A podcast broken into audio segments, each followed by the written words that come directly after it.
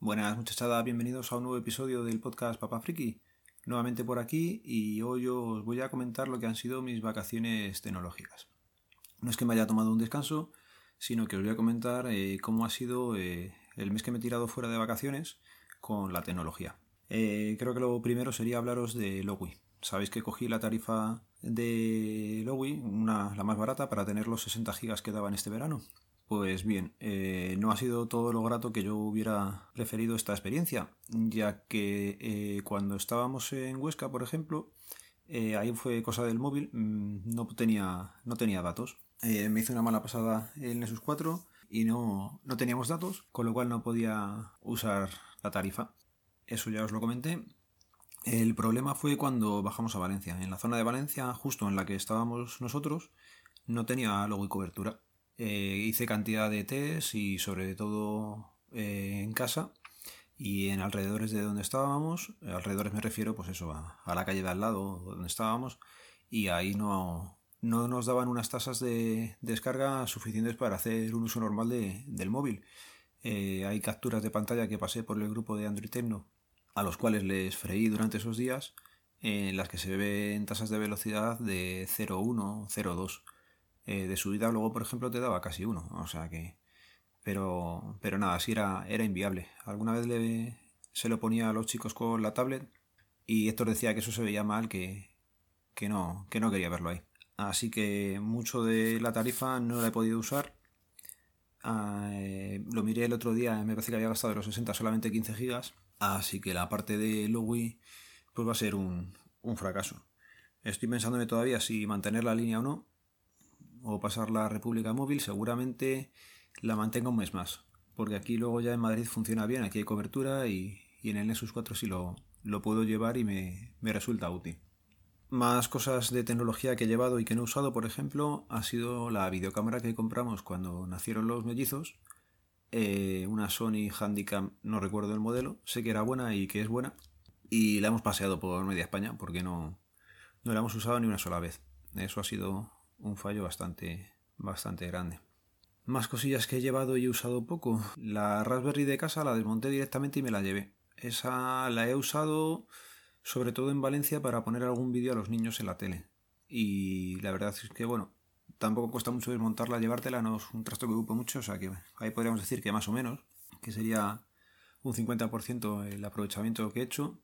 El mayor inconveniente de llevar la Raspberry de casa es que acarrea llevar también eh, un teclado inalámbrico Bluetooth, porque si no, no hay forma de, de apañarte y de moverte con ella. Eso y un ratón. El ratón no hay problema porque llevas también el portátil, pero el tener que llevar también un teclado inalámbrico es otra cosa que tendré que mirar para las siguientes veces. Y ahora os iba a comentar sobre todo lo que más he usado y, mi experiencia con él. Tengo un portátil, un Compaq 610, que en ese momento tenía ya 4 GB de RAM, porque pude ponerle el módulo antes de venirme de vacaciones, y un disco duro mecánico, que da igual la capacidad porque solamente lo quería para acceder a la plataforma y seguir estudiando estas vacaciones. Eh, lo tenía con Linux Mint 18.1 eh, y la verdad es que ha sido una grata sorpresa el estar día a día con Linux. Eh, la verdad es que he podido hacer todo lo que me he propuesto, salvo el disco duro cifrado que me he llevado y os he comentado muchas veces que llevaba en la mochila, pues ese, al estar cifrado con BitLocker de Windows, no he podido acceder a sus datos. Es un fastidio cuando llegas allí, lo enchufas y dices, ay va, sí, verdad, si esto está cifrado.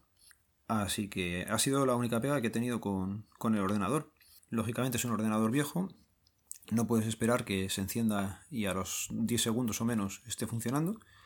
Pero bueno, eh, estando allí de vacaciones salió la posibilidad de coger un disco duro SSD de los canales de ofertas y por menos de, de 30 euros tiene ahora ya montado un disco de 120 gigas que va a la perfección. Aprovechando el cambio de disco le he metido Linux Mint 18.3 y ahí os voy a comentar una cosilla. No han sacado la versión KDE, que es la que yo uso, para eh, Linux Mint 19. No sé por qué lo han descontinuado. Bueno, sí, he leído que, que no iba acorde a lo que ellos estaban haciendo, que perdía mucho tiempo y esfuerzo. Y a mí me han fastidiado. Quería haber puesto la 19 con, con sabor KDE, más que nada por el navegador. Eh, vivo enamorado de Dolphin, es un navegador buenísimo. y no he tenido tiempo de saber si hay posibilidad de poner Dolphin a otras distribuciones.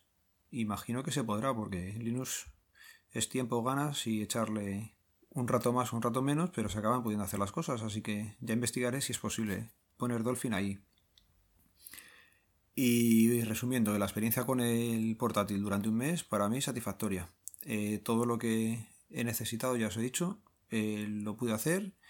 Eh, ofimática, tirar de PDFs y la plataforma navegar un poco, usar Telegram, el ordenador va más que de sobra.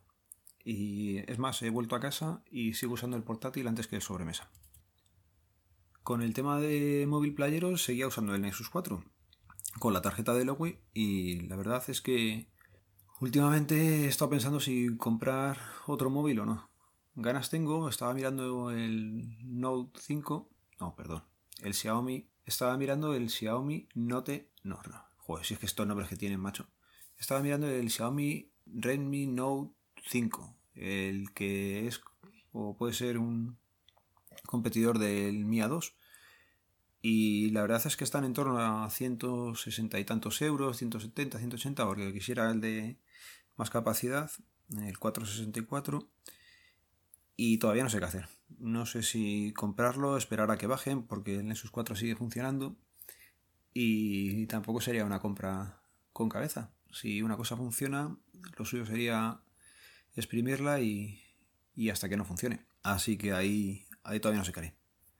Otra cosa que he llevado en la mochila y que tampoco he usado, y este ha sido más que nada por, por olvidarme de ello, el palo de Xiaomi. El palo selfie de Xiaomi es, es un buen invento, es muy útil y el problema es que se me olvida siempre cogerlo cuando vamos a las excursiones y luego lo echas en falta.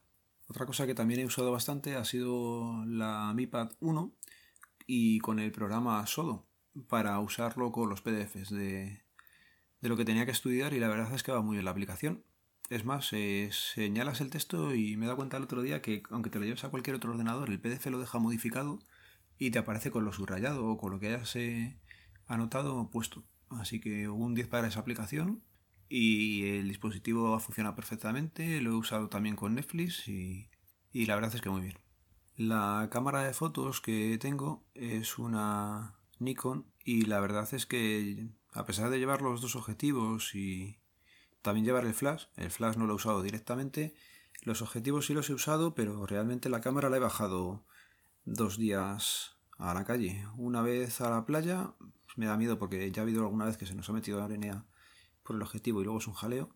Y otro día que fuimos al puerto deportivo, o sea que compensa llevarla. Mm, para siguientes vacaciones eh, imagino que la llevaremos, pero el flash seguramente ya no la lleve. Y eso ha sido mi verano tecnológico. Lo voy a ir dejando ya por aquí, ya sabéis, los métodos de contacto quedan en las notas del programa. El único que voy a decir de viva voz es el de Twitter, que es arroba papá-friki. Ya sabéis, si queréis cualquier cosa, contactarme por ahí. Un saludo, nos vemos, nos leemos, nos escuchamos. Adiós.